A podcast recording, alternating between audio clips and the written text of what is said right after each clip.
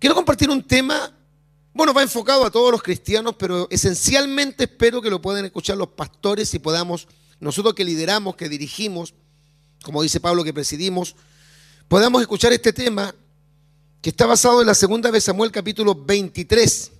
Segunda de Samuel capítulo 23. Alabado sea el nombre del Señor. Vamos a leer los versículos, versículos 14 al 17. Vamos a hablar acerca de los valientes de David.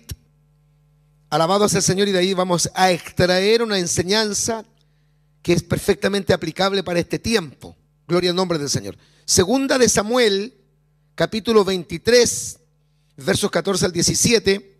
Nos vamos al Antiguo Testamento. Vamos a leer la palabra del Señor en el nombre de nuestro Dios, el Padre, del Hijo y del Espíritu Santo.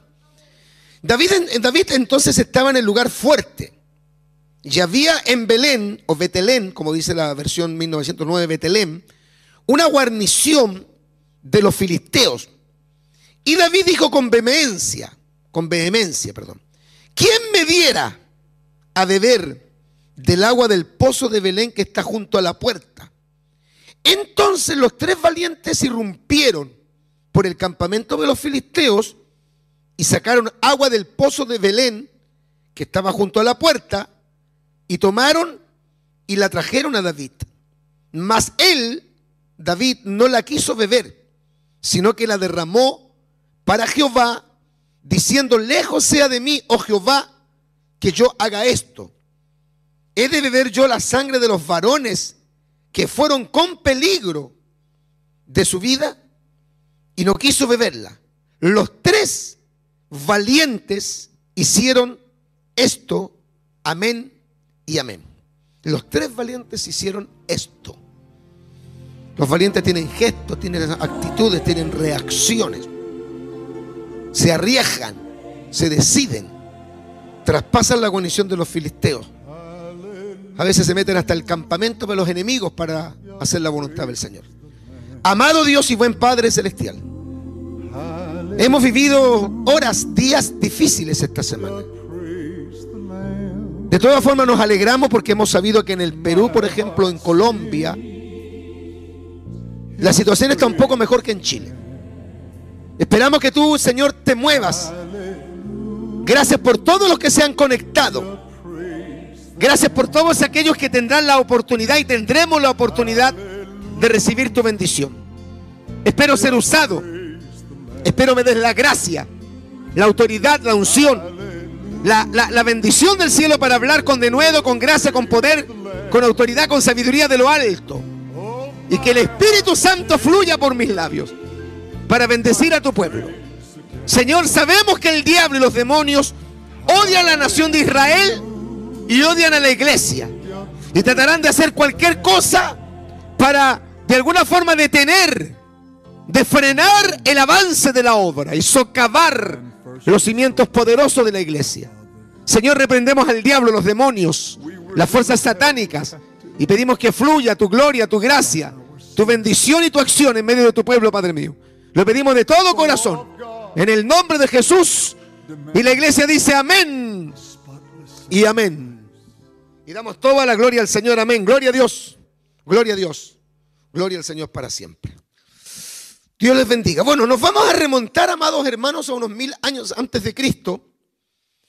Cuando David, el rey David, uno de los hombres más famosos, más conocidos de toda la historia de Israel, estaba firmemente afirmado en el reino. En aquel tiempo no habían presidentes, no se elegían a los líderes a través de votos democráticos, no existía en realidad la democracia, existía la teocracia.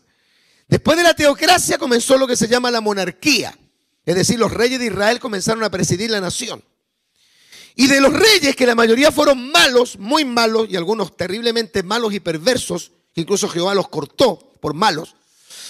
Uno de los reyes, quizás, no uno de los reyes, el rey más amado fue David. O sea, David no se parecía nada a manitos cortas. Nuestro presidente, que goza de una popularidad impresionantemente baja. Al contrario, todo Israel amaba a David. Gloria al nombre del Señor. David es un prototipo con todas sus em, falencias de Jesucristo. De hecho, la ciudad de Belén, perdón, la ciudad de Jerusalén, que es la capital eterna de Dios, se le llama la ciudad del gran rey. Y algunos dicen que en realidad se refiere a Jesús. Aunque cuando se, se le aplica esa frase de Jerusalén, la ciudad del gran rey, se refiere a David, pero David es el prototipo de Jesucristo. Alabado sea el nombre del Señor. Bueno, el rey David, como digo, es amado, respetado por todo el pueblo. Difícil hoy día encontrar un líder que pueda ser amado por, por la nación y respetado por el pueblo. Israel estaba en plena guerra contra sus enemigos, los filisteos. Y recordemos que David durante el tiempo de su exilio, porque al principio cuando eh, David todavía no llegaba a ser rey, Saúl, el primer rey de Israel, en vez de llevarse bien con David, el tontorrón ese, se enojó con David, se puso envidioso, pensó que David le iba a quitar el cargo, que le iba a quitar el reinado, que lo iba a reemplazar. En vez de ver un aliado, vio un enemigo y lo comenzó a perseguir. Y David era joven, pero David tenía gracia de Dios, Dios estaba con él. Y levantarse en contra de un hombre de Dios o que Dios esté, con él es un problema para el que lo hace. Y mire cómo terminó Saúl. Derrotado por los enemigos, anteriormente consultando una pitonisa. Imagínense un, un siervo de Dios yendo donde donde los brujos, nada que ver. Y terminó suicidándose, quitándose la vida. Algo parecido a lo que le pasó a Judas que estuvo en el colegio apostólico y terminó suicidándose. O sea, venir a la iglesia, estar en la casa del Señor y ser una persona pegada al líder no te da garantía que no vas a fracasar. ¿Cuánto alaban al Señor? A ver, silencio de los hermanos, por favor, que están en el sonido. Alabado sea Dios. Entonces, en todo ese, ese tiempo que David estuvo en el exilio, cuando Saúl lo perseguía tenazmente, David formó un ejército, como se conoce, una cuadrilla de guerreros. Escuches, una cuadrilla de guerreros de 400 hombres, que se dice acabó siendo de 600. Estos hombres que David los preparó, cuando llegaron donde David, llegaron afligidos, oprimidos y endeudados en lo que se conoce como la cueva de Adulán. Alabado sea el nombre del Señor. 1 Samuel capítulo 22, versículo 1 al 3. ¿Cómo llegaron esos hombres? Mal. Como llegamos nosotros a la iglesia.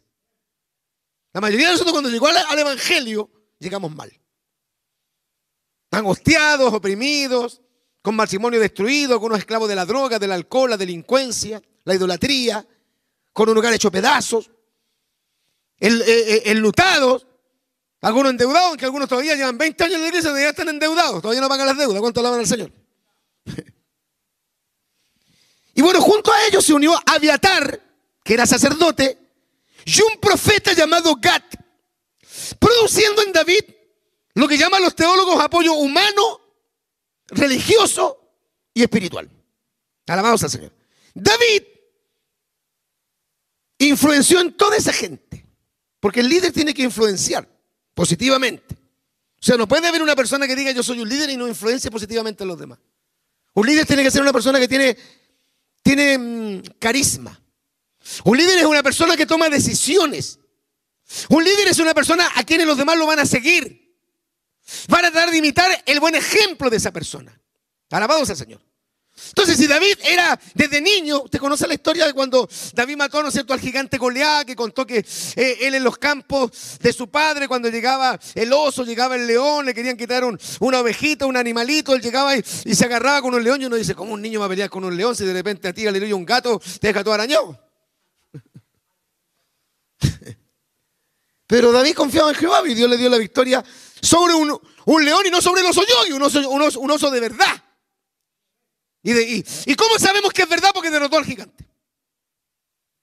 Si no hubiera derrotado al gigante, uno podría decir se estaba pasando rollo, eran películas, no más era mentira de David. Pero era verdad. Porque si le derrotó al gigante, entonces era verdad que había derrotado, aleluya, al león y al oso en lo, en lo secreto. Y después derrotó a David en lo público.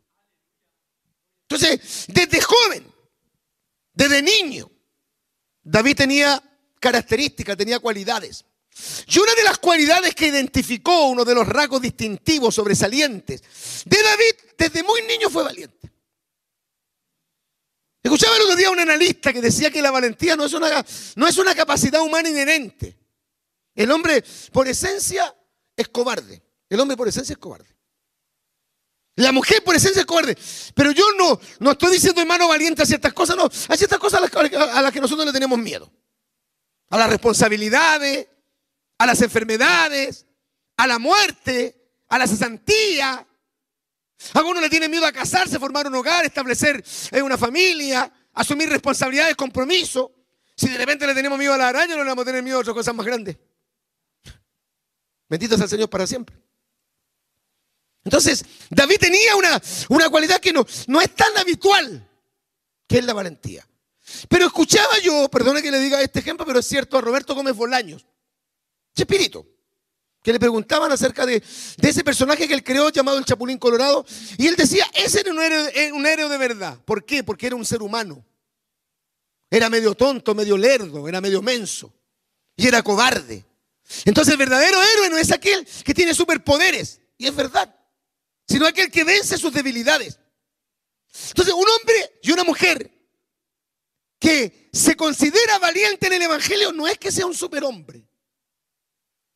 El valiente es aquel que es capaz de superar sus propias debilidades. Confiar en Jehová. ¿Cuánto alaban al Señor? Entonces era obvio, por razones obvias, si David enseñó a 400 hombres que después se convirtieron en 600, ¿cómo tenían que ser ellos? Dice el refrán, hijo de tigre tiene que salir rayado. De tal palo, tal astilla. Si David era aguerrido, porque era aguerrido, era atrevido, en el buen sentido de la palabra atrevido, osado, significa osado. No, atrevido, no es falta de respeto, estoy hablando de, otro sinónimo, estoy hablando de un sinónimo que está relacionado con la, con la gallardía, con la valentía, con atreverse. ¿Cómo era David? Era gallardo, era valiente, era osado, era atrevido, era, era hidalgo, era capaz. Eh, eh, él enfrentaba los problemas, no le sacaba el cuerpo a la jeringa, gloria al Señor para siempre. Si él formó a 600 hombres, se supone que esa gente se tenía que parecer a él. Bendito sea el Señor. ¿No le ha pasado a usted que, es papá? Que a veces la esposa dice, oh, esta niñita salió y sacó el mismo carácter tuyo. Porque a veces los hijos se, se parecen físicamente al papá o a la mamá, pero no se, no se parecen en el carácter. Y ayer la pastorita Isabel me contaba que el Edén, la pastorita Edén, tenía el mismo carácter que yo. Pobre pastor Raimundo. Digo porque la Edén es así como tú, Marco. Es valiente, aguerrida. Ella siempre está ahí firme, sólida. Yo dije, gloria al Señor, sacó el carácter. No se parece físicamente, gracias a Dios, a mí, pero sacó el carácter.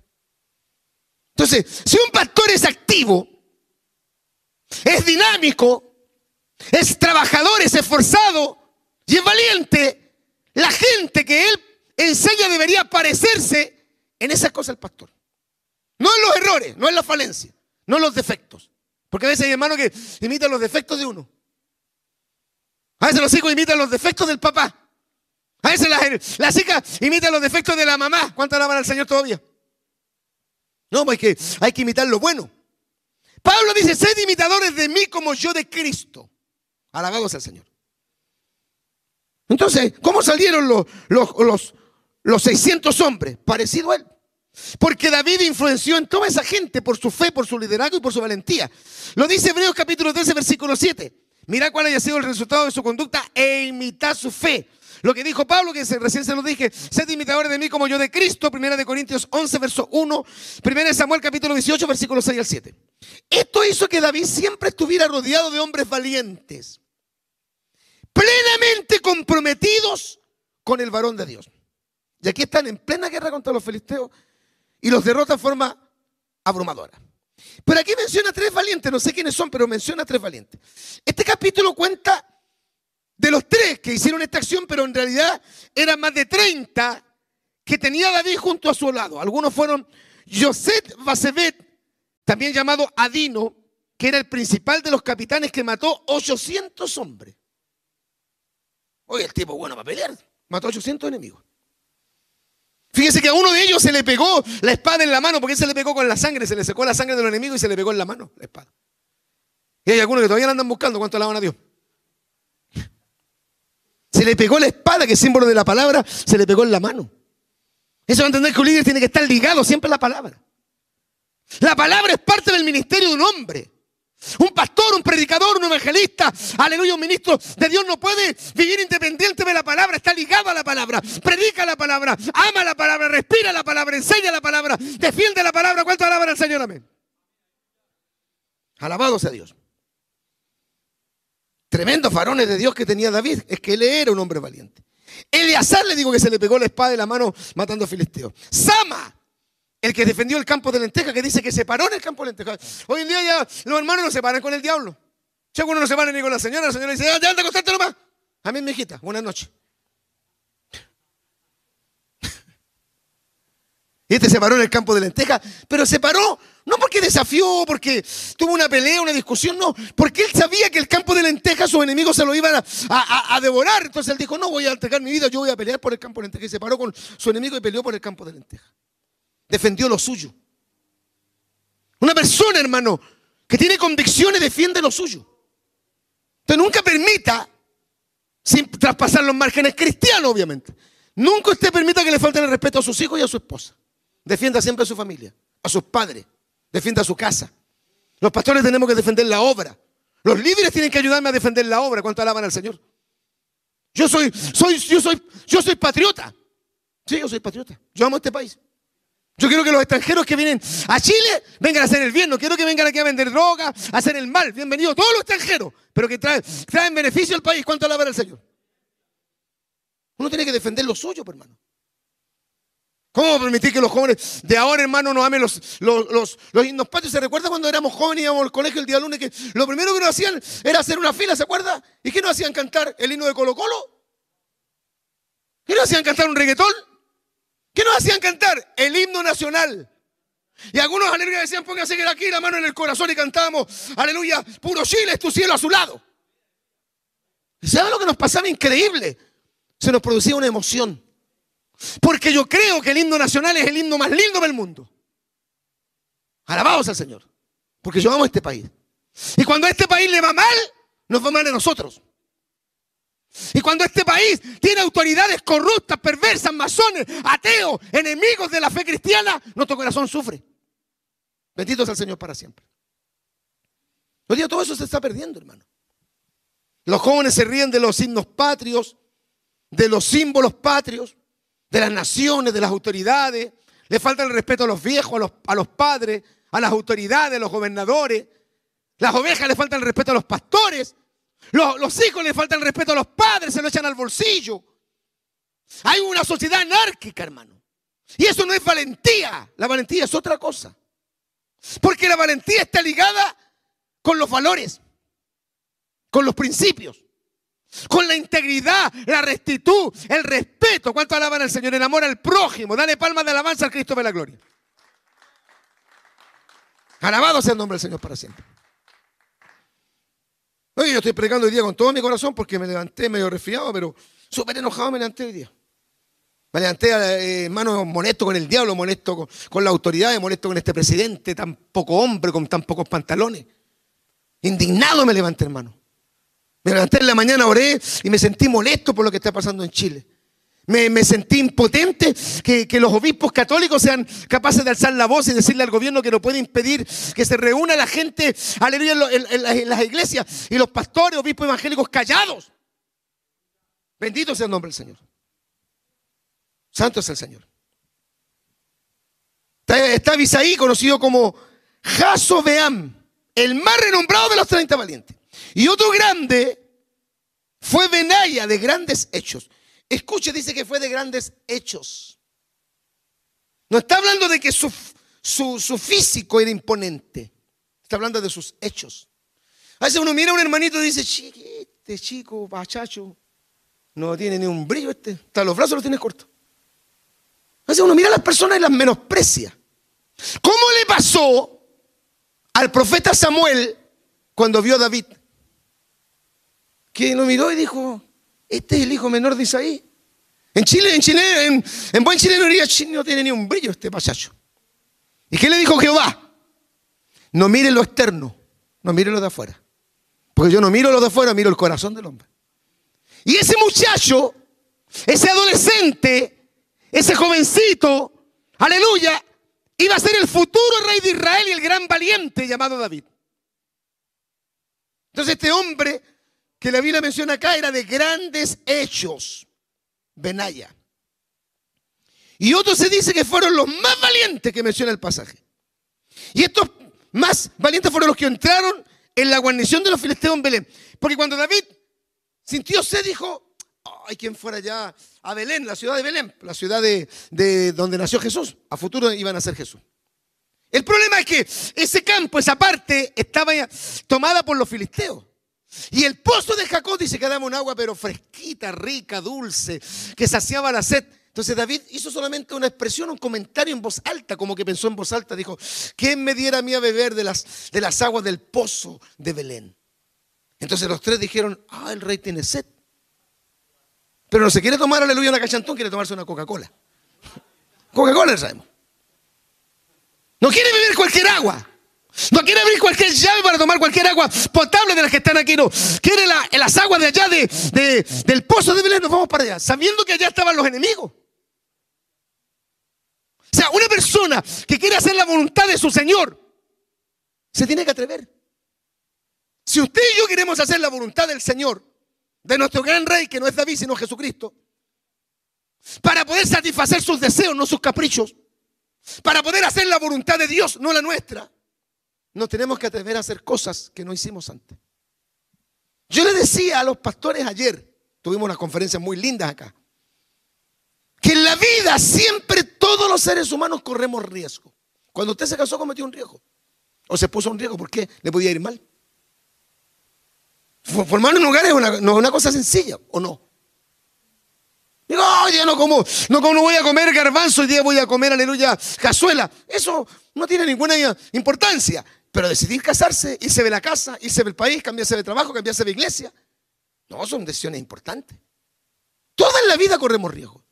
De hecho, la vida del ser humano es una vida de riesgos.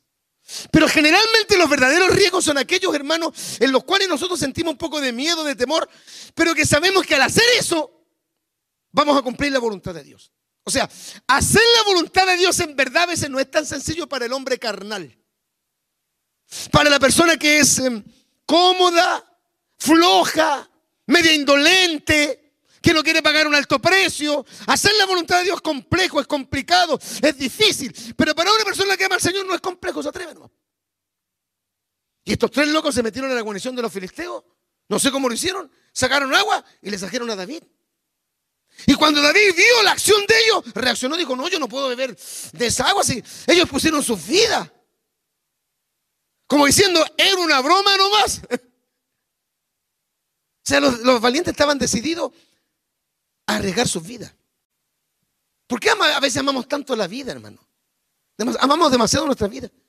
Y Jesucristo dice que el que ama su vida, la perderá. Y el que pierda su vida por causa de mí, aleluya, la hallará. Qué silencio.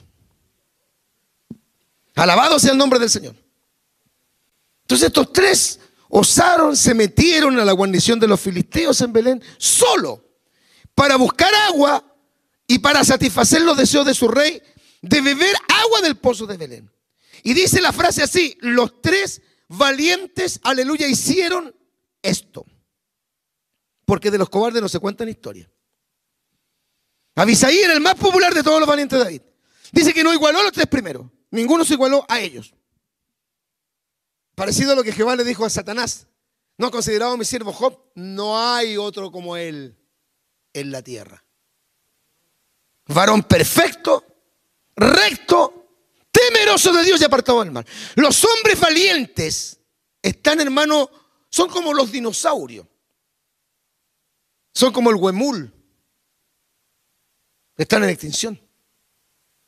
Hay muchos pastores hoy día. Cantidad de pastores, cualquier día es pastor. Hay algunos que hasta ni son pastores y se hacen llamar pastores. No tienen ni llamado. Bueno, algunos tienen llamado, pero telefónico. Cinco llamadas perdidas. ¿Cuántas van al Señor? Pero hombres valientes cuesta encontrar. Y yo decía ayer, es que la verdad es que los verdaderos líderes no se van a ver en la bendición, hermano. En la bendición todos son capos, son capaces, son valientes, son atrevidos, son osados. Cualquiera la hace, cualquiera la hace. Los verdaderos líderes emergen y aparecen y marcan historia y marcan presencia en los momentos de, crisis. Las crisis son los mejores momentos para evaluar qué tipo de liderazgo tengo yo y qué, tipo de compromiso tiene usted con el Evangelio. ¿Sabe usted cuántos hermanos se descarriaron en esta, en fecha de cuarentena? Todo esto. No estoy, no estoy hablando de gente que se quedó en la casa, descarriado. Gente que volvió al mundo, al vicio, al alcohol, la droga, toda esta gente. ¿Sabe usted cuánta gente no se descarrió, pero está cómodo en los hogares y no quiere volver a congregarse? Y se congrega por Zoom, al lado lo que él vive. Y es cómodo.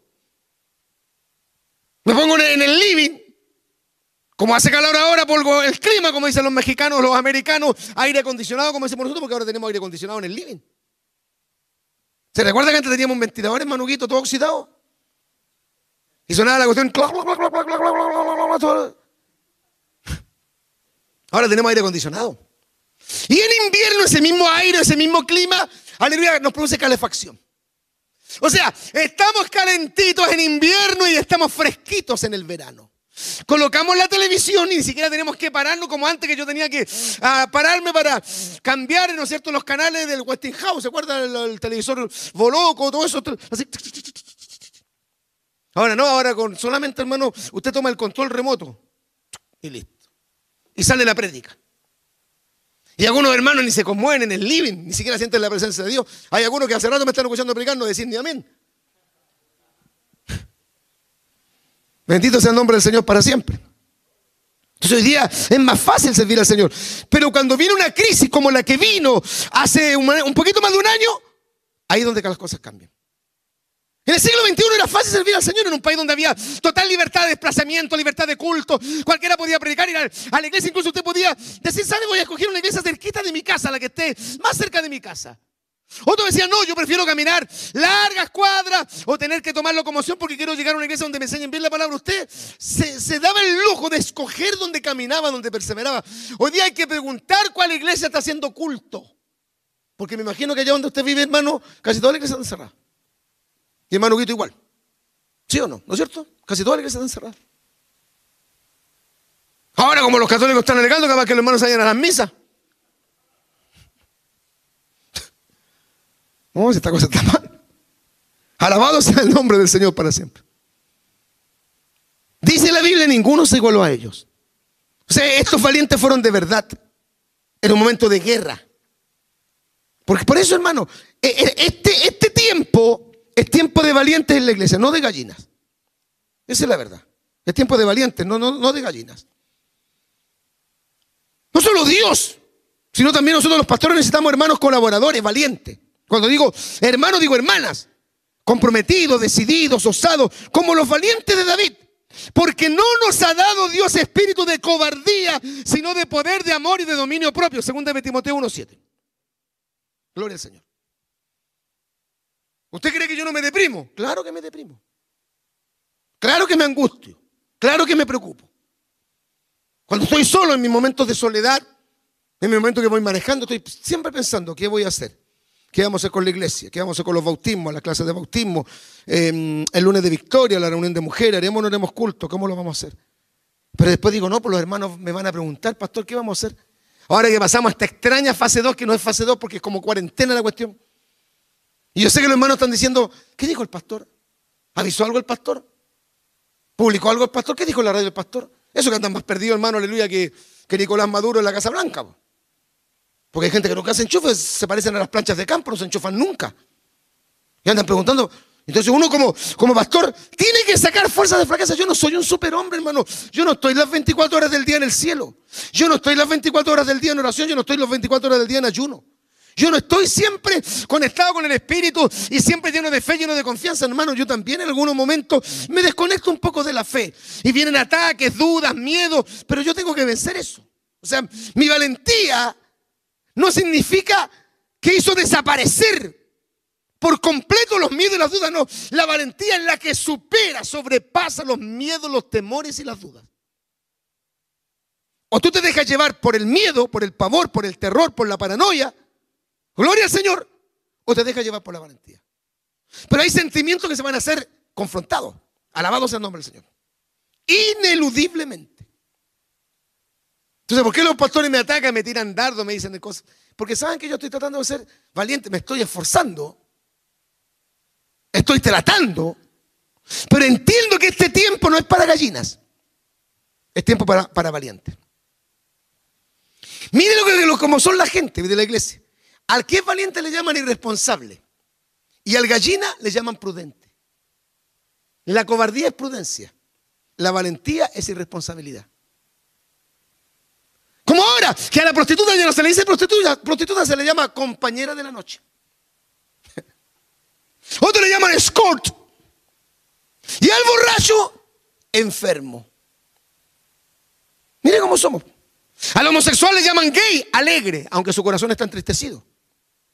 Hemos cambiado, hemos trastocado los valores. Se cumple lo que dice Isaías capítulo 5, versículo 20.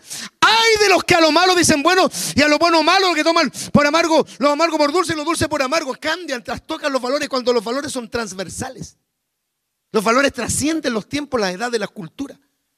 Alabado sea el nombre del Señor. Siempre cualquier persona noble tendrá que luchar por la vida. Cualquier ser humano que entiende su rol en la sociedad nunca va a poder estar de acuerdo con el aborto libre, porque el aborto es un asesinato. Todos entendemos por una cuestión de sentido común, hermano Guito, por una cuestión de razón, de que el matrimonio está compuesto por un hombre y por una mujer. ¿Cuánto alaban al Señor? Amén. Dale palmas de alabanza, Señor. Que no hay tal monstruosidad como matrimonio parental homosexual, eso es una mentira. Todos sabemos que los niños nacen con un sexo definido. No, los ideólogos de género dicen el ser humano cuando nace es una hoja en blanco. No importa los genitales que tengan, no importa que los cromosomas sean XY o XX, no. No importa que la genética y la biología digan que es hombre o mujer, ellos dicen que no. Entonces los cristianos no podemos adaptarnos a los tiempos. Por eso dice Pablo, no os conforméis a este siglo. Nosotros somos, somos los rebeldes con causa. No somos los rebeldes sin causa, somos los rebeldes con causa. De hecho, lo voy a decir con mucho respeto. Nos ha quedado grande el término protestantes. ¿Cómo nos llamaban los católicos hasta hace 40 años atrás? O hasta 60, no, un poquito más, hasta 60 años atrás, porque en el Concilio Vaticano II, en la década del 60, cambiaron el nombre de, herejes a hermanos separados. Éramos herejes y éramos protestantes. ¿Y ahora de qué, de qué, Si no protestamos de nada. Más protestantes son los que, los que querían sacarnos, ¿cierto?, la estatua de Bacalaro. Esos son más protestantes que nosotros. Los que queman neumáticos, los, delincuentes. Y nosotros nos protestamos con nuestro mensaje. Yo he escuchado a algunos que predican en la calle casi le piden disculpas a los pecadores por decirle Cristo te ama. No, pues hermano, tampoco estoy diciendo que vamos a ir a ofender a los pecadores en la calle. Pero nuestro, nuestro mensaje tiene que ser radical. Nuestro mensaje tiene que ser protestante, tiene que ser, tiene que ser visceral, tiene que ser bíblico. Tenemos que hacer un llamado genuino a la gente al arrepentimiento, decir, amigo, señora, vecino, caballero, autoridades de gobierno, sin Jesucristo todo es carroña, ¿cuántos alaban al Señor? Amén. Alabado sea el que vive. Dios nos demanda ser esforzados como Josué. Josué 1.9. Arriesgado, vuelvo a usar la palabra riesgo. Arriesgados, aleluya, como Gedeón. Jueces 6.12. Como los valientes del Nuevo Testamento, Pablo y los grandes héroes de la fe. Hebreos capítulo 11, versículos 32 al 38. El paradigma de la valentía, el valiente de los valientes. El héroe de los grandes héroes. Se llamó Jesús de Nazaret. Alabados al Señor. Lucas 9, verso 51. Isaías 53, versículo 3. Hay un pasaje en los evangelios que dice que cuando Jesús fue a Jerusalén, sabía que iba a morir, lo iban a recibir con aplausos, pero después lo iban a, crucificar. Y dice que él afirmó su rostro para ir a Jerusalén. El reverendo Ortiz, que fue un maestro de la palabra, decía que en el texto original griego, cuando dice que Jesús afirmó su rostro para ir a Jerusalén, dice que significa que lo puso como pedernal. Él afirmó su rostro, o sea, lo puso tan duro que sabía que iba a enfrentar la muerte la burla, el escarnio, la traición de Judas. ¿Cómo lo vendió Judas? ¿Con un, con un puñetazo? No, con un beso. O sea, que alguien te dé un beso y después te traicione, ya eso no tiene nombre. Y ocurre que, que Judas lo vendió con un beso. Jesús sabía todo eso que iba a pasar. Por eso Él es el paradigma de la valentía. Alabado sea el nombre del Señor. Muchas iglesias en vez de ser un campamento de guerra son un gallinero religioso. Y a Satanás, en vez de producirle temor y miedo, a esta iglesia le producen risa y hasta lástima. Yo creo que el diablo mira a una iglesia y dice, pobrecito, todavía no hacen culto. Yo creo que el diablo pasa por afuera de alguna iglesia y dice, no, pobrecito, todavía no hacen culto. ¿Sabes? Un hermano que en realidad me dice, yo no soy hermano pastor, simpatizo con la fe evangélica, yo soy primo. Él me dice que él es primo. Digo, nosotros estamos indignados con esto. Y voy a entregar ese afiche que ustedes andan transmitiendo de que la iglesia es una esencial. Le dijo a varios primos míos que tengo yo. Gente inconversa. Digo, estamos indignados los primos, se refiere a los no convertidos. Hay un grupo de gente que no es evangélica. No tiene una Biblia debajo del brazo, no da gloria al Señor, no ha nacido de nuevo, no ha recibido el bautismo del Espíritu Santo, no se ha sumergido en las aguas para ser bautizado en el nombre de la Trinidad, no asiste a un culto protestante, pero sin embargo están indignados con lo que está pasando. Y dicen, ¿qué pasa con los pastores? De hecho, uno me dijo pastores y algunos que están haciendo predicaciones pastores con zapatillas, tenis como le llaman en México, con short y con remera, aleluya, o polera o playera. Si falta, aleluya, que la hagan así a torso desnudo.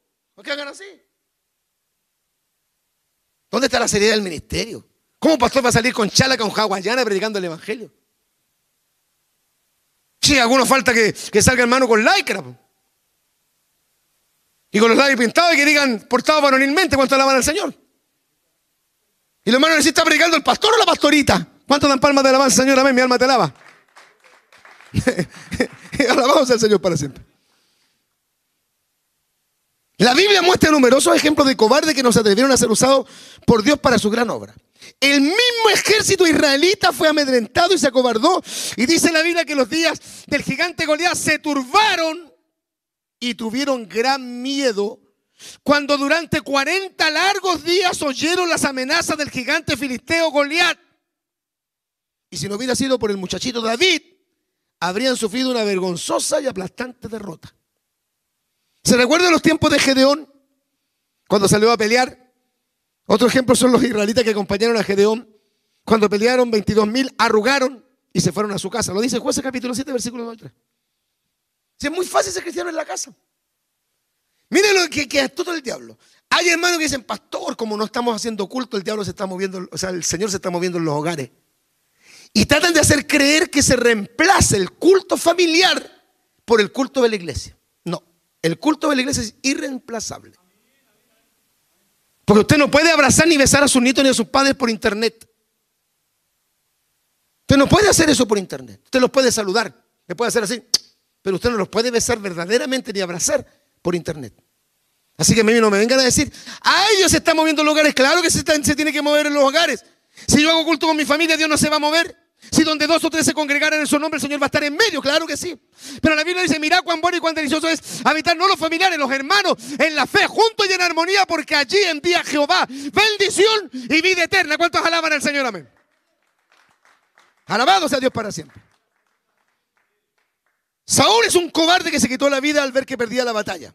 Segunda de Samuel 31.4. Poncio Pilato, quien se lavó cobardemente las manos no con gel, sino con agua. Y no usó la autoridad para liberar a un inocente. Mateo 27, verso 24. Judas, quien optó por ahorcarse antes que ir al Señor y pedir perdón. La Biblia dice que los cobardes irán al infierno. Ah, pastor, yo pensé solamente los homosexuales que no se arrepentían. Los fornicarios, los hechiceros, los brujos, los espiritistas, los clarividentes, los que invocan a los muertos. Gloria al Señor. Hay algunos que invocan a los muertos, por eso lo llaman a usted. Alaba lo que él vive, invocan a los muertos. Pero los cobardes, según Apocalipsis capítulo 21, versículo 8, también tendrán su parte en el lago que arde con fuego y azufre. Entre los cobardes se cuentan y están los que tienen temor de ser desaprobados por el mundo debido a su fe. Están los que abandonan la lucha y no vencen. Están los que son miembros de una iglesia, pero pocas veces o nunca están en la batalla espiritual. Hay muchísima gente en las iglesias de hoy que no se la juegan por el Evangelio. Hay cristianos, hay creyentes, hay dorquitas, hay voluntarios, hay oficiales, hay diáconos, pastores, evangelistas que no arriesgan el pellejo. Están más dispuestos a arrancar que a enfrentar las situaciones difíciles. Nunca se arriesgan. Y incluso dicen, hombre precavido vale por dos. Sí, dice el Evangelio según San, según San Satanás, capítulo 5, versículo 9. Y saben, empiezan a justificar su, su cobardía, su tibieza, su falta de compromiso, diciendo que ellos son prudentes, que son responsables, que son sujetos, que son sometidos. Pero huelen a usted, huelen a carne. Huelen a usted, huelen a carne. Si David lo hubiera tenido David a esa gente, David se queda solo. David se queda solo. Y no va a faltar el que diga, pastor, y no habrá un cupo. ¿Un cupo dónde? ¿En el ejército de David? No, cupo para gallinas no hay. Para pusilánimes, para cobardes, para indiferentes, para tibios, para cristianos acomodados. No, no hay. Para gente conformista no hay cupo. Bendito sea el Señor. Qué silencio. Mi alma te alaba, Jehová. ¿Cuántos dan palmas de alabanza al Señor? Amén. Adoremos a Dios.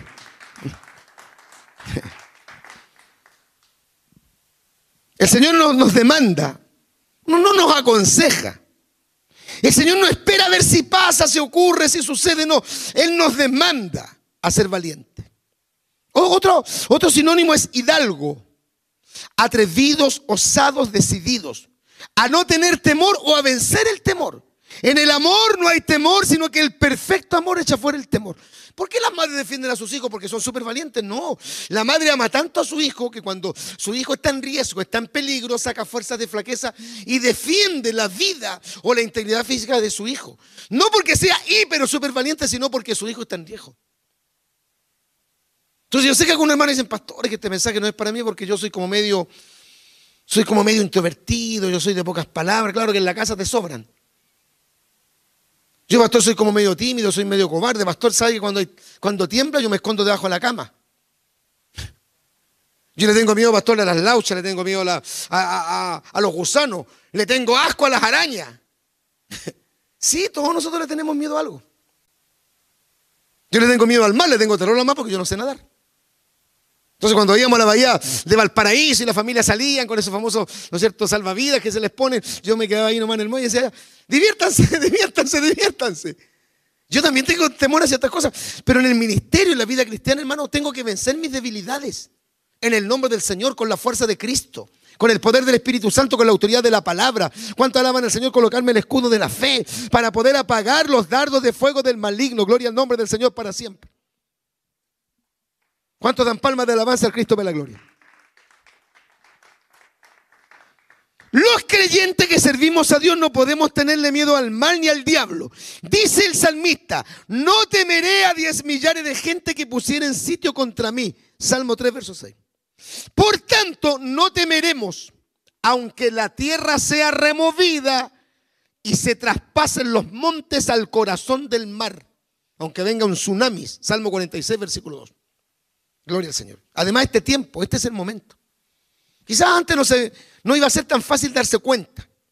Quizás hasta, hasta mediados del 2019 era difícil poder darnos cuenta porque no había una situación tan grave en la nación, en el país, en la sociedad, como para poder darnos cuenta, evaluar, pesar y, sacarnos ¿cierto? Una, una evaluación de cómo estamos sirviendo al Señor.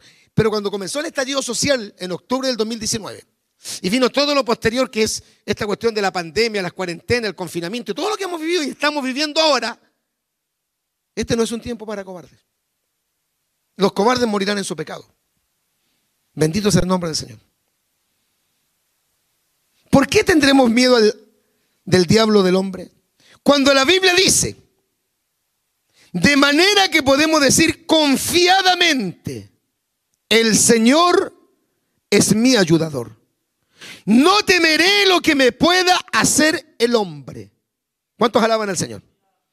Le repito, de manera que podemos, porque algunos no lo pueden decir, nosotros sí lo podemos decir, confiadamente, el Señor es mi ayudador, no temeré lo que me pueda hacer el hombre.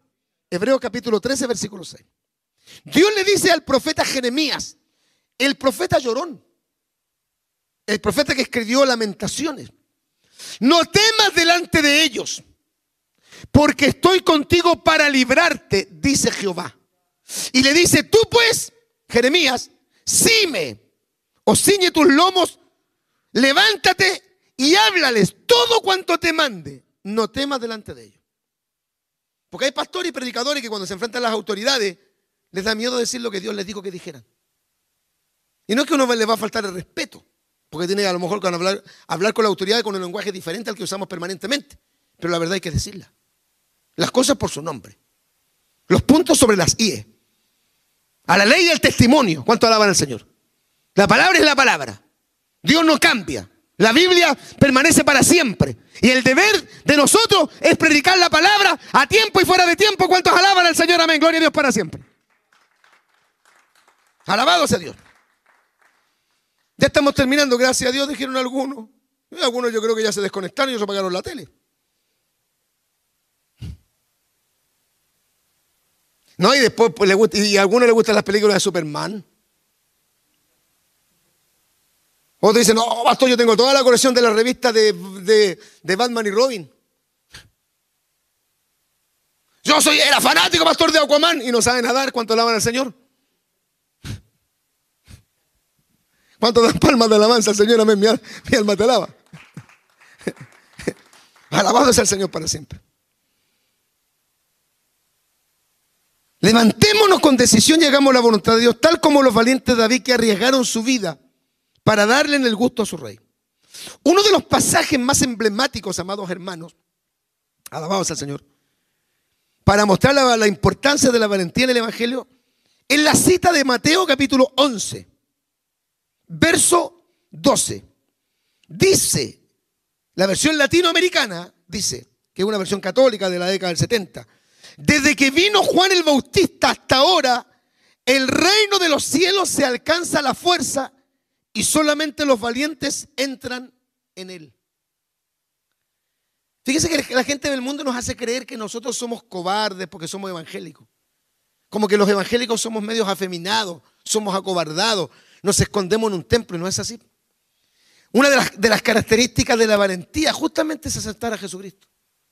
Renunciar al mundo, renunciar a los amigos, a los paganos, renunciar al vicio, a los placeres del pecado. Alabados al Señor. Que la gente nos apunte con el dedo y nos tilde de locos, fanáticos. Por eso dice la Biblia que desde los días de Juan el Bautista el reino de los cielos sufre violencia. Y solo los valientes lo arrebatan o solo los valientes entran en él. Así que hermano querido, no es que usted diga, ay pastor, yo tengo una cantidad de superpoderes. Usted no tiene superpoderes. De, hecho, todo el poder lo tiene Jesucristo, nosotros no tenemos superpoderes. Ah, pastor, o sea, ¿no existe la mujer de goma? No, no existe la mujer de goma. Es yo conocí a una hermana que cuando alababa a Dios levantaba los brazos y le llegaban a castigar al tercero. No, pero no, es la mujer de goma. Y yo conocí a un hermano de piedra, el hermano de piedra. Sí, ¿por qué? Porque la palabra nunca lo hacía llorar, era duro. Puede usted se ponga una capa, pero usted nunca va a ser un superhéroe. El verdadero valiente es aquel que supera sus propias debilidades, porque entiende que tiene que hacer la voluntad de Dios. Y termino con esto, cuando David estuvo en un momento un poco debilitado, estaba siendo perseguido, amenazado, su vida corría riesgo. Dice la Biblia que David se fortaleció en Jehová. Hay momentos en los cuales usted se va a sentir muy débil, muy incapaz. Y los problemas lo van a superar como que las dificultades de la vida y la situación que vive el país como que lo quieren ahogar. Ayer me escribió una hermana diaconisa del ministerio. Un mensaje estaba mal.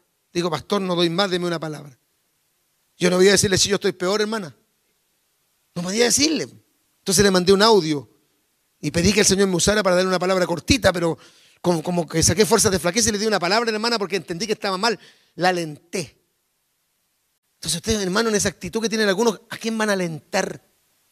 ¿A quién van a, despertar? ¿A quién van a, a incentivar? ¿A quién van a motivar? ¿Cómo usted va a ser un referente si usted no tiene capacidad de vencer sus propias debilidades? Así que levantémonos en el nombre del Señor. Porque le repito, mis queridos amados siervos de Dios, pastores, ministros del Señor y hermanos, este es tiempo de valientes en la iglesia, no de gallinas. Vamos a orar. Si quiere arrodillarse ahí donde está, lo puede hacer. A los que están conectados. Vamos a dar gracias por esta palabra. Sí, esta palabra era para predicar la iglesia llena, es cierto. En un congreso, en una conferencia. Pero Dios puso a predicarla en este día mucha gente que que se ha conectado. Mucha gente que está muy atenta a la palabra. Y vamos a orar por aquellos que tienen necesidad de, salud, de sanidad, de restauración, los que tienen problemas de salud física, los que tienen nietos enfermos. Vamos a aprovechar de orar en favor de tanta gente que los problemas lo agobian y le hacen perder la fuerza, el vigor y la valentía. Muchas gracias, Señor, te damos en el nombre de Jesucristo por tener el gran privilegio, amado Dios. Aleluya de predicar tu santa palabra, de compartir este mensaje, de entregar esta enseñanza, creyendo, Señor, y esperando que esta palabra no volverá a ti vacía, porque así lo dice Isaías en el capítulo 55, versículo 11. Así es la palabra que sale de mi boca. No volverá a mi vacía, sino que hará lo que yo quiero y será prosperada en aquello a la cual yo la envié. Aleluya. Gracias. Señor, danos la fuerza, la capacidad. Hemos, hemos vivido meses muy complejos, de mucha dificultad. A todos nos ha, nos ha costado avanzar, sobrevivir, superar los malos momentos, Señor. Pero en el nombre de Jehová de los ejércitos, como dice la Biblia que David se fortaleció en Jehová, nos fortalecemos en ti. Tomamos ánimo, recobramos fuerzas, saca cualquier actitud indebida, ese espíritu de miedo, de temor, de cobardía, de falta de decisión, sácala de nosotros, para que no estemos claudicando entre dos pensamientos ni estemos titubeando, Señor, sino que seamos capaces de fortalecernos en Jehová, porque el perfecto amor echa fuera el temor. Y tú no nos has dado espíritu de cobardía, sino de poder, de amor, aleluya, y de dominio propio. Muchas gracias, muchísimas gracias, Padre. En el nombre de Jesús. Y la iglesia dice amén y amén. Y le damos la gloria al Señor. Amén. Gloria a Dios. Gloria a Dios. Gloria a Dios. Y para siempre.